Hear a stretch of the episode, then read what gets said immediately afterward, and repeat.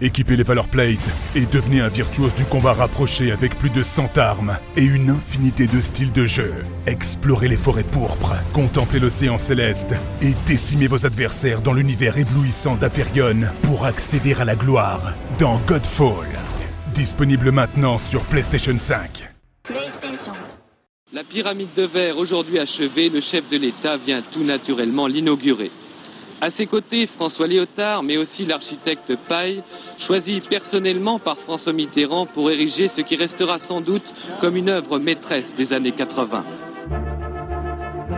Elle est devenue le symbole des musées en France, un chapiteau de verre célèbre dans le monde entier. Il faut que les Français se retrouvent dans leur histoire, dans leur art, dans leur passé, pour qu'ils sachent mieux avoir l'ambition de leur avenir. La pyramide du Louvre a fêté l'an dernier ses 30 ans d'existence. Mais connaissez-vous toute son histoire? Savez-vous par exemple que sa construction au milieu de la cour Napoléon a suscité une grande controverse? Ça ne me plaît pas. D'abord, pourquoi une pyramide? Ça me fait penser à l'Égypte. Françoise Mardrus, conservatrice du patrimoine et autrice du livre La pyramide du Louvre, nous dévoile la face cachée de cette œuvre monumentale. C'est quand même un emblème fabuleux au cœur de Paris.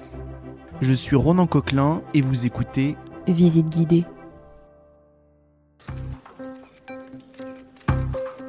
L'histoire de cette pyramide française commence 8 ans avant son inauguration. Nous sommes en septembre 1981. François Mitterrand est au pouvoir depuis quelques mois. Le nouveau président est un homme de culture et il entend mener une vaste politique culturelle. Il détaille ses ambitions au cours d'une conférence de presse et il a cette petite phrase. J'ai également pris la décision, mesdames et messieurs, sans vouloir désobliger personne, de rendre le Louvre à sa destination. C'est véritablement affecter au musée du Louvre l'entièreté des espaces du palais. C'est un des premiers enjeux euh, de son action, je dirais, en termes de politique culturelle.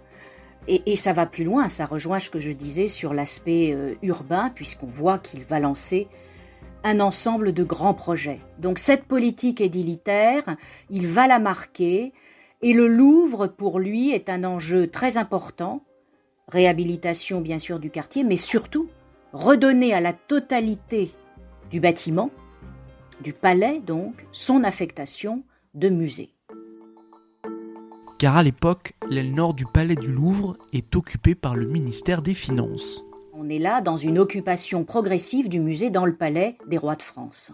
Il faut s'imaginer quelque chose de massif avec ministère des Finances écrit là où il y a aujourd'hui le passage Richelieu où on voit en transparence en sortant du métro la pyramide. Il faut s'imaginer que tout ça était fermé, grillé, etc. Donc c'était quand même très imposant peu incitatif, évidemment pour quiconque et notamment pour le public, d'aller s'aventurer euh, touristiquement de ce côté. À la place de la pyramide, il y a donc un square, un square Napoléon III, qui est quasiment fermé au public, qui n'est plus accessible véritablement. Il est longé par un parking qui est celui donc des voitures euh, du ministère des Finances. Du côté Seine, vous avez donc le long, ce qu'on appelle le pavillon Denon, qui est au centre de l'aile côté Seine, qui était l'entrée du musée. Et puis vous avez devant le square, vous avez évidemment les cars qui stationnent, qui déposent, qui vont ensuite stationner sur le quai. Et le quai aujourd'hui, François Mitterrand, était un quai absolument envahi par les cars de tourisme des deux côtés. Le musée du Louvre n'a pas anticipé l'essor du tourisme. Les files d'attente sont de plus en plus longues. Le projet Grand Louvre doit remédier à cela. Il doit moderniser et améliorer l'accueil du public. On avait compris qu'il fallait faire un effort considérable dans ce point de Paris. Le chantier est confié à Émile Biasini. Côté architecte, François Mitterrand choisit un certain Yeo Ming-pei, un architecte sino-américain. Yeo Ming-pei à cette époque, est un architecte qui a déjà une grande carrière derrière lui.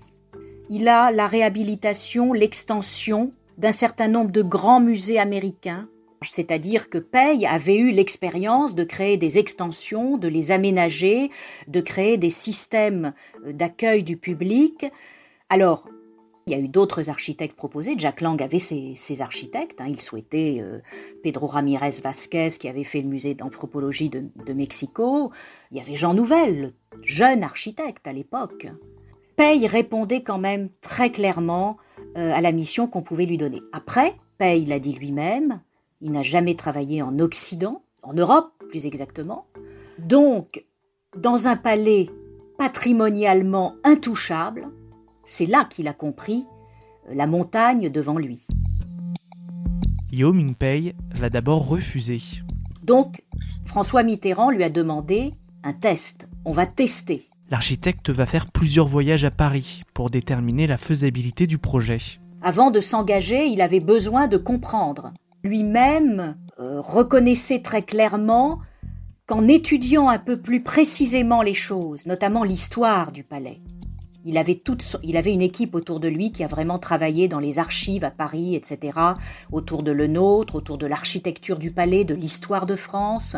Donc quand il a commencé à voir cet aspect-là du contexte, il a compris que c'était la chance de sa vie.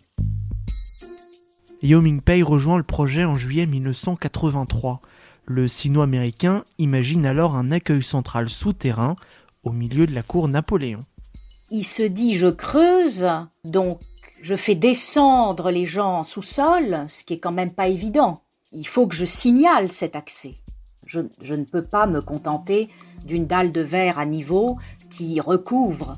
Pour lui, la solution la plus adéquate pour recouvrir cet espace, c'est d'installer une pyramide.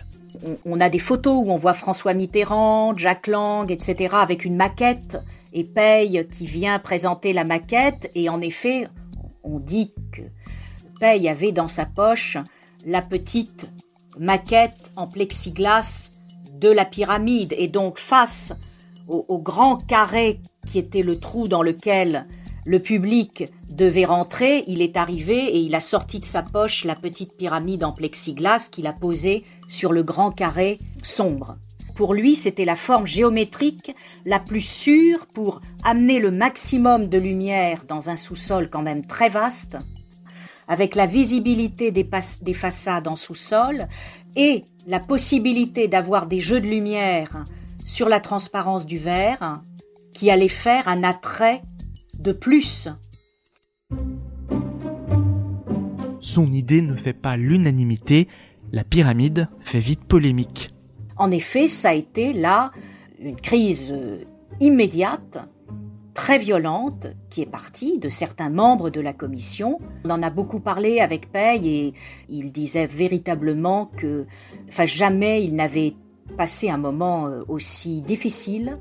Il a vu là des vieux démons qui sont ressurgis, euh, racisme, voilà, ça a été très violent. D'abord, on était dans un anachronisme pour beaucoup par rapport à ce patrimoine qui est quand même une enveloppe du Second Empire très homogène. Donc, on venait introduire une architecture, le verre et le métal, moderniste, qui, véritablement, par les matériaux utilisés, signalait quelque chose d'incongru. Alors, il y avait évidemment, n'oublions pas le contexte politique, un président socialiste. Donc évidemment, là, le combat droite-gauche s'est ressenti évidemment à travers les organes de presse qui ont soutenu, qui ont été contre la pyramide.